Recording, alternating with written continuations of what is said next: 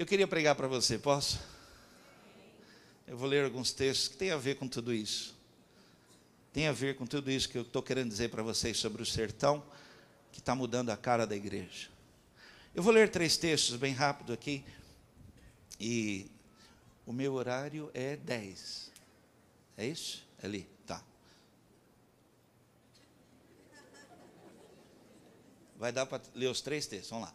Então disse Moisés a Deus, ah, não falei, né? Êxodo capítulo 3, versículo 11 a 12. Então disse Moisés a Deus: Quem sou eu para ir ao Faraó e tirar os filhos de Israel do Egito? Eu não sou a pessoa certa para essa tarefa. Deus lhe respondeu: Estarei com você, e este será o sinal de que você está sendo enviado por mim. Depois de tirar os israelitas do Egito, eles virão prestar culto a mim neste monte. Juízes capítulo 6, versículo 12 e 15. O anjo do Senhor apareceu a Gideão e disse: Homem valente, o Senhor está com você. Gideão respondeu, porém, a Senhor, como posso livrar Israel? Você está me acompanhando? Diga amém. O meu grupo de famílias é o mais pobre da tribo de Manassés e na minha família eu sou o mais insignificante. 1 Samuel capítulo 10, versículo 21. Então Samuel fez chegar a tribo de Benjamim diante do Senhor, grupo de família por grupo de família, e a família de Matre foi escolhida. Finalmente foi sorteado Saul, filho de Quis, mas quando procuraram não o encontraram, por isso consultaram novamente o Senhor. Ele está aqui entre nós? E o Senhor respondeu: Saul está escondido no meio da bagagem. Tema que eu gostaria de ministrar na sua vida hoje, bem rápido aqui. Acredite mais em você. Fala para alguém que você goste. Não fala para qualquer um, não. Por favor, fale alto, queria ouvir, vai. Olha aqui, em toda a Bíblia Deus teve que trabalhar isso no homem. Alguns casos funcionou, outros casos não funcionou. O homem, ele, ele, ele precisa entender que Deus está trabalhando algo com ele e que precisa que ele é, participe desse trabalhar, desse mover. E talvez você não está entendendo que Deus tem algo muito grande para fazer na sua vida, que Deus tem algo novo, surpreendente para fazer na sua vida, mas você não está entendendo que há uma parte sua muito grande que é acredite em você. Acredite em você, Deus olhou para você, Deus tem algo específico com você. Saul, uh, uh, 40 dias, um, um, homem lá, um gigante, gritou, e o grito do gigante era esse: gente, gente, não tem ninguém aí que acredite em si mesmo, não tem alguém aí, olha, que acredite no seu potencial, acredite e, e venha lutar comigo. Diz a Bíblia que Saul não saiu da tenda. E quem era Saul? Saul era um homem que, uh, quando foram procurar por ele, ele estava escondido Fala de pessoas que passam a vida se escondendo porque não acreditam em si. Deus te ama.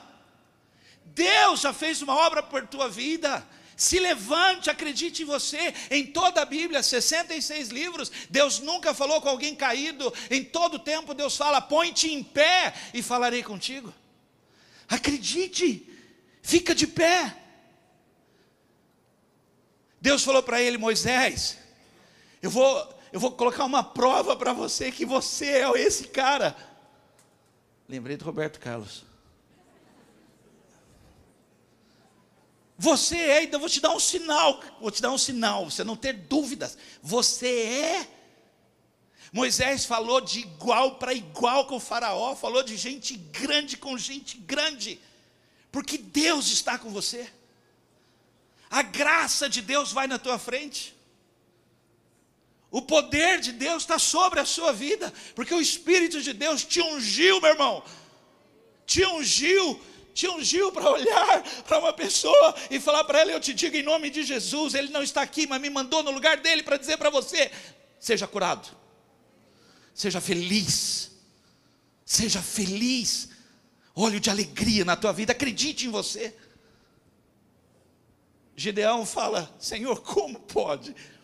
Eu sou Senhor, o senhor não, não entende, eu vou, vou, vou explicar, vou fazer um mapa para o Senhor. Olha, minha tribo é a menor, minha casa é a menor, e eu ha, sou menor. E Deus fala para ele: Gideão, você é um homem valoroso. Você é o cara. Por que, que nós não conseguimos, e quais os efeitos da, dessa insegurança na nossa vida? A palavra insegurança é a sensação de ou um sentimento de estar desprotegido, falta de confiança em si mesmo, em suas qualidades, capacidades. Isso é danoso. Porque uma pessoa que não acredita em si mesmo, olha aqui para mim, os outros podem não acreditar em você. E isso é comum. Mas você não acreditar em você mesmo, isso é perigoso. E uma pessoa que não tem essa confiança em si mesmo, ela desconfia de todo mundo. Se você deixar que as pessoas retirem isso de você, eu fui pregar um, uns alunos de um colégio particular e eu consegui uma nota de 100 reais. Gente, vocês já viram nota de 100 reais? Existe, irmãos, olha aí. A de dois eu tinha. Então eu levei a de dois e a de cem. E eu até quis mostrar para eles de perto, mas eu falei, pelo amor de Deus, a de cem vocês devolvem. A de dois, se não voltar, não tem problema. E eu mostrei para eles, não sei se você já viu isso. A nota ela é igual, feito no mesmo lugar, a mesma cor. E aí eu falei assim: qual é a diferença? Tem a ver com o valor impresso. Qual é o valor que você está imprimindo na sua vida? O de dois reais qualquer um imprime. É o menor valor de um papel moeda da nossa nação. Abaixo disso, a moeda. E eu estava ensinando eles ali, garotos ainda, adolescentes ainda, jovens, imprime um valor alto na tua vida. Acredite em você. Falava para as meninas, imprime um valor de 100 na tua vida. Porque alguém vai ter que comprar e pagar o preço caro por tua vida. Você não é qualquer um. E quando você não tem isso, você desconfia dos outros, você, você perde isso. Nós ouvimos o testemunho de uma mulher que os pais rejeitaram, quando ela nasceu, ela foi rejeitada e dada.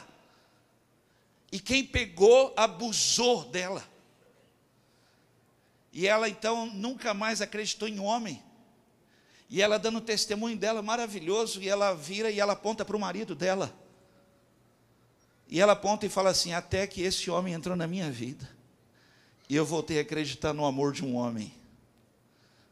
Esse homem trouxe valor de volta para a minha vida. Quando você não acredita em você, você desconfia de tudo e de todos. Essa desconfiança ela é provocada. Talvez você ouviu alguém, alguém falou, talvez na barriga, talvez você ouviu a história, você, eh, meu irmão, isso foi provocado. Você tem que rejeitar isso, você tem que negar isso, e você tem que se levantar em meio a tudo isso e dizer não. Mas Deus tem um plano com a minha vida. Medo de nadar é assim. A minha mulher tem um medo de, de água que nós assistimos Titanic. Vocês lembram disso? Nós morávamos no segundo andar de um, de um prédio.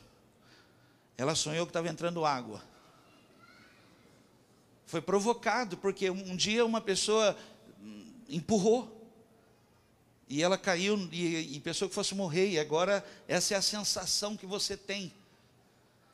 A insegurança ela enfraquece você, ela tira toda a sua força, ela tira seu potencial. Você já viu pessoas assim que, principalmente esse pessoal estuda, estuda, tiram notas boas, mas não acreditam em si mesmo e vão para uma entrevista derrotados e vão, sabe?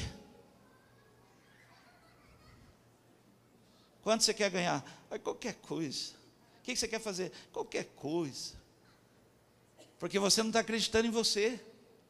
Alguém quer pagar o seu preço? Diga quanto é. Você ouviu isso? Fala para a pessoa do lado assim: você vale muito. Terminar, gente, vamos lá. Então, para você acreditar de novo em você, você recuperar isso e você acreditar e você levantar e entender assim, ó, eu sei que eu não sou nada, mas agora tem um Deus em mim. E esse Deus me valoriza. E eu vou viver o valor de Deus na minha vida. eu vou viver o valor que Deus imprimiu na minha vida. Não foi minha mãe, não foi meu pai que me abandonou, não foi o mundo que virou as costas, mas Deus, Deus carimbou um valor na minha vida. Eu venho pregar para você hoje aqui com um valor muito alto carimbado na minha vida, para tentar carimbar em você um valor mais alto ainda. Você recebe isto? Primeira coisa, então vamos lá. Recupere a confiança. Ela foi roubada, ela foi tirada. Recupere, meu irmão, pegue ela de volta. Como que você faz isso? Vou te dar uma notícia. Ande com pessoas, ande do lado, esteja sempre perto de gente que você sinta que está seguro. Quero fazer uma pergunta rápida aqui. Alguém aqui tem alguém que quando você está perto dela, você sente seguro? Um, dois, três, cinco mil. Meu irmão, gruda nessa pessoa. Gruda. Gruda, fique perto. Essa pessoa está recuperando confiança na tua vida, perto dela. Você já viu criança? Já viu criança? Eu não tive esse prazer, não tive esse gosto, mas eu vejo minha filha, quando vai atravessar a rua, ela procura minha mão, e quando ela acha a minha mão, ela não olha se o sinal fechou, ela não olha se vem carro, ela não olha nada, eu que tenho que olhar. E se eu achar ruim com ela, filha, filha, você tem que olhar. Ela vai falar, pai, mas eu estava segurando a sua mão. Recupere a sua confiança. Segure nas mãos de Deus. A Bíblia diz em Juízes 7,3: mande embora de Gileade os medrosos, não ande com os medrosos, Gideão, não ande, tire da sua vida gente medrosa, gente que puxa você para baixo. Gideão anda com gente que fala dos sonhos de Deus para a sua vida. Gente que vai dizer assim: Eu vejo um pão rolando e destruindo tudo. Só pode ser você. Só pode ser o que Deus está fazendo na sua vida. Outra coisa, acredite em você. A Bíblia fala para você fazer isso. No livro de Joel, capítulo 3, versículo 10, diz assim: Derretam seus arados derretam, façam deles espadas, transformem suas foices em lanças, que até os fracos digam: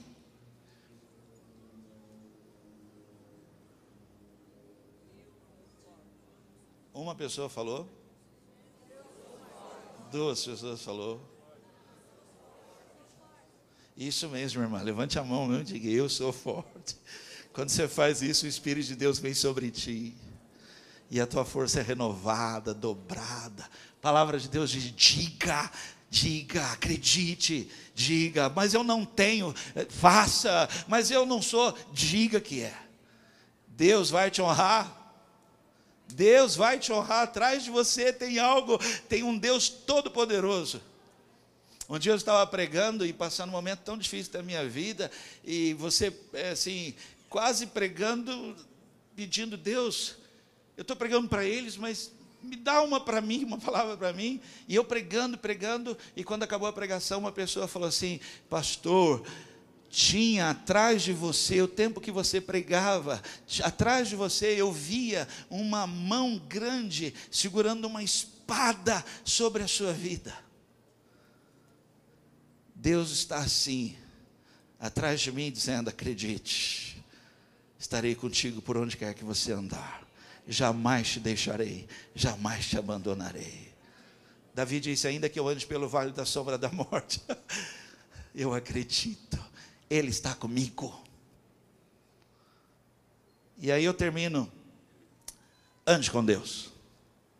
Tudo isso que eu falei, gente, rápido, corri aqui, não tem sentido, você não vai entender isso se você não andar com Deus.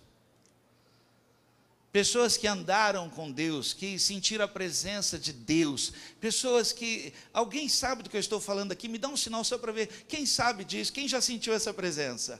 Quem já sentiu dentro do carro essa presença? Quem já sentiu no quarto essa presença? No trabalho, na rua, ah, em lugares. Eu já andei por lugares que ah, a, a, luz apagava sozinha, assim, do, do poste, e você ouvia barulhos na rua, mas logo em seguida dava para ouvir os passos passos de alguém andando do meu lado.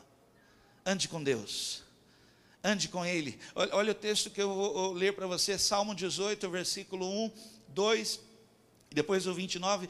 Ó oh, Senhor, como eu amo como eu te amo, minha fonte de poder. O Senhor é a minha rocha, o meu rochedo, o meu libertador. O meu Deus é a minha fortaleza, em quem me refugio. Ele é o meu escudo e o seu poder é a garantia da minha salvação. Agora ouça isso, olha, com Ele ao meu lado, você fica uh, bravo se eu pedir você repetir comigo? Te incomoda muito isso? Não? Pode ser? Mas você fala forte? A gente do interior tem esses negócios. A gente gosta de, de coisa assim. Vamos lá, então você vai falar comigo assim: com Ele ao meu lado